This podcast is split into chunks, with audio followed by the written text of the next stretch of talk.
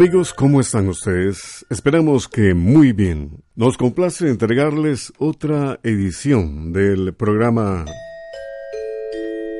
Oigamos la respuesta con nuestro lema Comprender lo comprensible es un derecho humano. Y en este programa, conozca qué clase de culebras hay en la isla de Ometepe. Les contamos la historia de una incansable luchadora por los derechos de los animales. Descubra también qué son los carbohidratos. Escuche las respuestas a estas y más preguntas en el programa de hoy. Acompáñennos. De inmediato la primera pregunta del amigo oyente Elvis Alberto Torres Álvarez nos ha escrito por medio de Facebook para decirnos lo siguiente. Les escribo desde la isla de Ometepe, Nicaragua, para preguntarles qué tipos de serpientes hay en nuestra bella isla y cuáles son peligrosas. Escuchemos la respuesta. En primer lugar, don Elvis Alberto, queremos decirle que nos complace recibir esta pregunta desde las hermosas tierras de Ometepe. En cuanto a su inquietud, le diremos que para contestarla nos pusimos en contacto con don Milton Salazar Saavedra, que es un biólogo nicaragüense especialista en serpientes y otros reptiles. Nos comentaba don Milton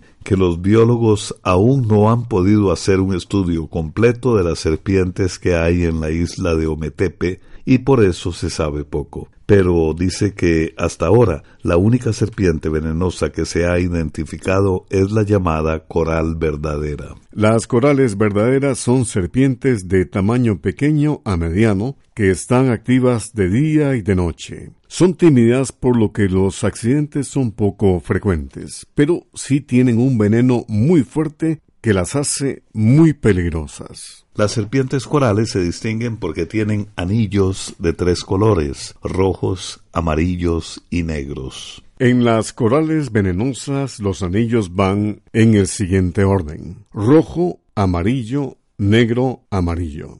Una manera fácil de acordarse del orden de los colores es pensando en la palabra rana. R por rojo, A por amarillo, N por negro y A por amarillo. Rana. A veces el anillo amarillo puede ser de color crema o blanco, pero siempre los anillos siguen el mismo orden. Esto es muy importante porque hay otra serpiente que es muy parecida pero que no es venenosa, que es la llamada falsa coral. Esta serpiente, falsa coral, tiene los mismos colores, pero no los tiene en el mismo orden. No se sabe si esta otra especie está presente en la isla de Ometepe, pero en todo caso siempre es bueno recordar esta diferencia para poderlas distinguir. Y ahora amigos, ¿qué les parece si nos deleitamos con una hermosa canción del cantautor español, Joan Manuel Serrat, que nos deja escuchar Cantares?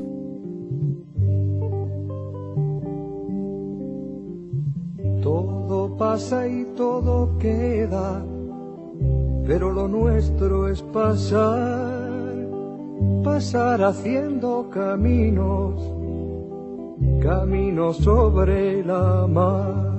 Nunca perseguí la gloria, ni dejar en la memoria de los hombres mi canción. Yo amo los mundos sutiles ingrávidos y gentiles como pompas de jabón. Me gusta verlos pintarse de sol y grana volar bajo el cielo azul, temblar súbitamente y quebrarse. Nunca perseguí la gloria Caminante, son tus huellas el camino y nada más. Caminante, no hay camino, se hace camino al andar. Al andar se hace camino y al volver la vista atrás se ve la senda que nunca se ha de volver a pisar. Caminante, no hay camino, sino estelas en la mar.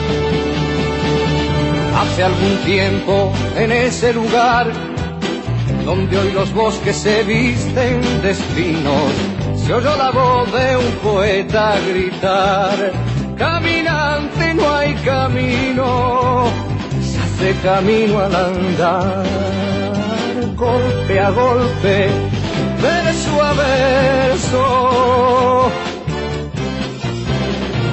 Murió el poeta lejos del hogar cubre el polvo de un país vecino. Al alejarse le vieron llorar. Caminante no hay camino, se hace camino al andar, golpe a golpe, verso a verso. Cuando el jilguero no puede cantar, cuando el poeta es un peregrino, cuando de nada nos sirve rezar. Caminante no hay camino, se hace camino al andar, golpe a golpe, verso a verso, golpe a golpe, verso a verso, golpe a golpe, verso a verso. El Instituto Centroamericano de Extensión de la Cultura está presentando Oigamos la Respuesta. Compartimos con ustedes las preguntas de nuestros oyentes. Bien, después de la música compartimos con usted Oigamos la Respuesta. El señor Harley Rojas Salazar nos escribe desde San Vito de Cotobruz, en Punta Arenas, Costa Rica, para solicitar lo siguiente. Me gustaría saber sobre un estudio que realizó Eleazar Ramírez Hernández. Según este estudio del señor Ramírez Hernández, el cerebro de los niños de entre 2 y 10 años necesita el 25% de los carbohidratos y glucosa de la dieta diaria para su buen funcionamiento. Oigamos la respuesta. Eleazar Ramírez Hernández es investigador y profesor de la Universidad Autónoma de Puebla. De acuerdo con la investigación que hizo este profesor, él calcula que el cerebro usa para funcionar aproximadamente el 25% de los carbohidratos que una persona consume en una alimentación balanceada. Los carbohidratos son uno de los principales nutrientes para nuestro cuerpo. Se encuentran en alimentos muy variados como el pan, cereales, arroz, frutas, leche, yogur, papas y maíz. De esos alimentos con carbohidratos, el cuerpo consigue la glucosa, que es un azúcar natural que el cuerpo necesita para su funcionamiento. Por eso se puede decir que los carbohidratos son la fuente más importante de energía para el cuerpo. Y como dijimos, según el profesor Ramírez Hernández, ese 25% de carbohidratos en los alimentos que la persona consume diariamente da la energía suficiente para que el cuerpo transforme los alimentos que consumimos en energía y para que las células del cerebro funcionen debidamente. El señor Ramírez afirma que el consumo de carbohidratos es indispensable para el aprendizaje y la memoria, especialmente en la edad del crecimiento. En niños de 2 a 10 años de edad, el consumo de carbohidratos es especialmente importante porque el cuerpo está en desarrollo. Aunque el profesor Ramírez dice que no solo los carbohidratos son importantes, que también es necesario el consumo de proteínas que se encuentran en alimentos como la carne, los huevos y los frijoles. En fin, este científico dice que para poder aprender es muy importante que los niños coman estos alimentos de los que hemos hablado, sobre todo a la hora del desayuno. Vamos a la música. ¿Qué tal si compartimos con ustedes un poco del rock costarricense de un autor de leyenda, José Capmani? De Capmani escucharemos El barco.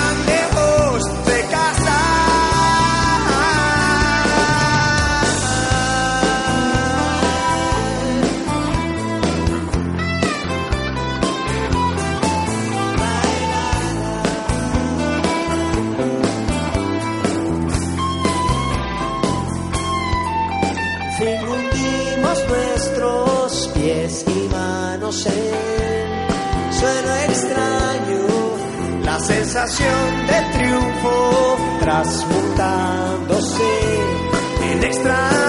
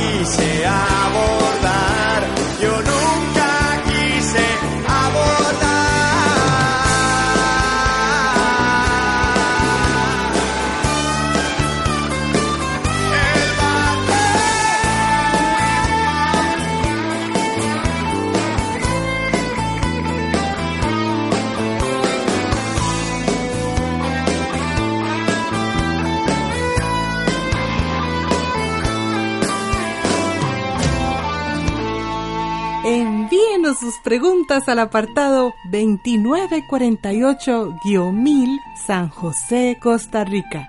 También nos puede contactar al correo electrónico isq.org o encuéntrenos en Facebook como Oigamos la Respuesta. Ya estamos con ustedes amigos, de nuevo, luego de escuchar a José Katmani, y aquí está la siguiente consulta del señor Rommel Araya Martínez. Nos escribe desde San José, en Costa Rica, y nos dice... Me gustaría que ustedes hablaran de la señora Jean Godal, una luchadora incansable por los derechos de los animales. Escuchemos la respuesta. Así es, don Rommel. Jean Godal es una científica que ha dedicado toda su vida al estudio y protección de los animales, en especial de los chimpancés africanos. Comenzaremos contándole que Jean Godal nació el 3 de abril de 1934 en Londres, capital de Inglaterra. Según ella misma cuenta, desde pequeña mostró un gran interés por todo lo relacionado con los animales y ya desde entonces soñaba con viajar al África. Cuando Jean salió del colegio, trabajó como secretaria y como ayudante de un productor de documentales, pues no contaba con dinero suficiente para entrar y seguir en la universidad. Finalmente, logró ahorrar suficiente dinero para viajar a un país africano llamado Kenia. Estando allí, se puso en contacto con un famoso antropólogo llamado Louis Leakey. El científico se impresionó con los conocimientos que tenía la joven acerca de los animales de África y le ofreció trabajo como asistente. Un día, cuando Jane tenía 26 años, el señor Leakey la envió a Tanzania con el encargo de investigar a los chimpancés salvajes de la zona. Y aunque inicialmente la idea era que Jane estuviera solo seis meses en ese proyecto, el trabajo motivó a la joven de tal manera que ha pasado ya 58 años trabajando con los chimpancés. Durante todos esos años, la señora Godal ha hecho muchísimas investigaciones científicas sobre esos animales. Ese trabajo lo ha logrado gracias a la infinita paciencia con la que poco a poco logró acercarse a los desconfiados chimpancés. Entre las cosas que descubrió es que los chimpancés no eran vegetarianos, sino que también comían carne. Jane también fue la primera investigadora en observar a un chimpancé construyendo y usando una herramienta para sacar termitas de un nido. Esto fue todo un descubrimiento, pues se creía que solo los seres humanos tenían la capacidad de usar herramientas con un propósito especial. La señora Godal pasó mucho tiempo en la selva en condiciones bastante difíciles y peligrosas. Su valentía y dedicación despertaron el interés y admiración de muchas personas. Por cierto, una de ellas fue un fotógrafo holandés que había sido enviado por la revista National Geographic para documentar el trabajo de Jane. La pareja se enamoró, se casaron y tuvieron un hijo. Los descubrimientos de Jean Godal acerca de los chimpancés fueron tan importantes que la Universidad de Harvard dio a Jean Godal el título de doctora en etología, que es el estudio del comportamiento humano y animal. Esta investigadora también tiene doctorados honoris causa de más de 45 universidades del mundo y ha sido distinguida con más de 100 premios internacionales. La señora Godal, por su parte, ha escrito más de 26 libros y ha ayudado a producir varios documentales. Una gran parte del trabajo de esta científica, Jane Goodall, también se ha centrado en hacer conciencia sobre la importancia de mantener el medio ambiente donde viven los chimpancés, los gorilas y otros animales. También ha luchado para que se dejen de usar animales en pruebas científicas y en espectáculos de circo.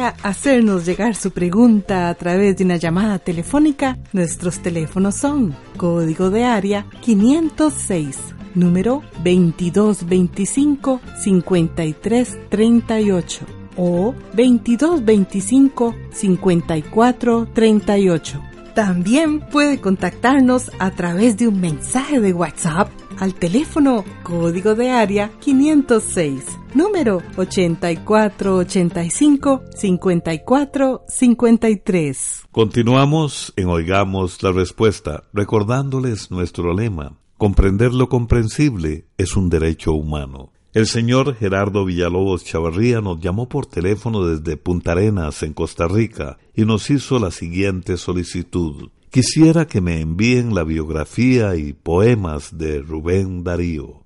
Oigamos la respuesta. Rubén Darío, conocido como el príncipe de las letras hispanas, nació en Metapa, hoy Ciudad Darío, Matagalpa, el 18 de enero de 1867, hijo de Manuel García y Rosa Sarmiento. Pero años después de su nacimiento, sus padres se separaron. Entonces Rosa se fue a vivir junto con su hijo Rubén a la casa de una tía llamada Bernarda Sarmiento. Se tienen pocos datos sobre sus primeros años. Se sabe que Rubén asistió a varias escuelas de la ciudad de León y luego, en los años 1879 y 1880, Rubén entró a estudiar con los jesuitas. Se cuenta que Darío aprendió a leer a los tres años y se dice que siempre fue un gran lector. De niño tenía como lecturas favoritas a Don Quijote de la Mancha, la Biblia y las Mil y Una Noches. Rubén Darío escribió versos desde muy joven. Hay una famosa fotografía donde aparece a los once años leyendo sus poemas a los señores de la Academia de la Lengua Española de Nicaragua. A los trece años apareció su primer poema, titulado Una lágrima, publicado en el diario El Termómetro en 1880 en la ciudad de Rivas. En diciembre de 1881 se fue a Managua. Ahí colaboró en varios periódicos. En 1886 Rubén se fue para Chile, donde trabajó en el periódico La Época y más adelante en El Heraldo. En el mes de julio de 1888 salió publicado en Valparaíso, Chile, su libro titulado Azul, que marcó el comienzo de una forma de escribir poesía llamada modernismo. En 1896, Darío publicó dos libros, Los Raros, una colección de artículos sobre los escritores que le interesaban, y Prosas Profanas y otros poemas. Con el tiempo, los poemas de este libro alcanzaron una enorme popularidad en todos los países de habla española. En los primeros años de 1900, Rubén Darío vivió en París, Francia. Allí publicó la segunda edición de Prosas Profanas. Durante esos años, Rubén Darío viajó por diferentes países de Europa para luego volver a América.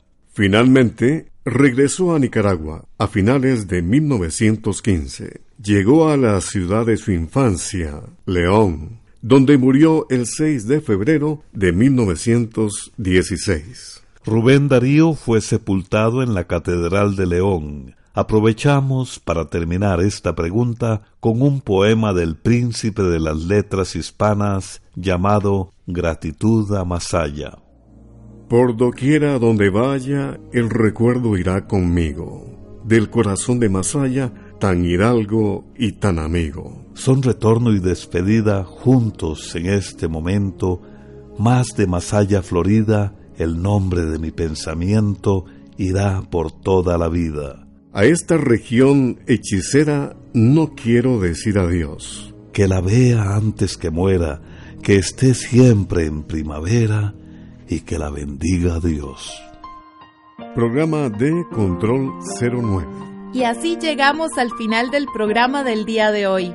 Los esperamos mañana en este su programa Oigamos la Respuesta. Mándenos sus preguntas al apartado 2948-1000 San José, Costa Rica. También puede enviarnos sus preguntas al correo electrónico isq.org o encuéntrenos en Facebook como Oigamos la Respuesta o llámenos por teléfono, código de área 506 número 2225-5338 o 2225-5438. Recuerde que comprender lo comprensible es un derecho humano.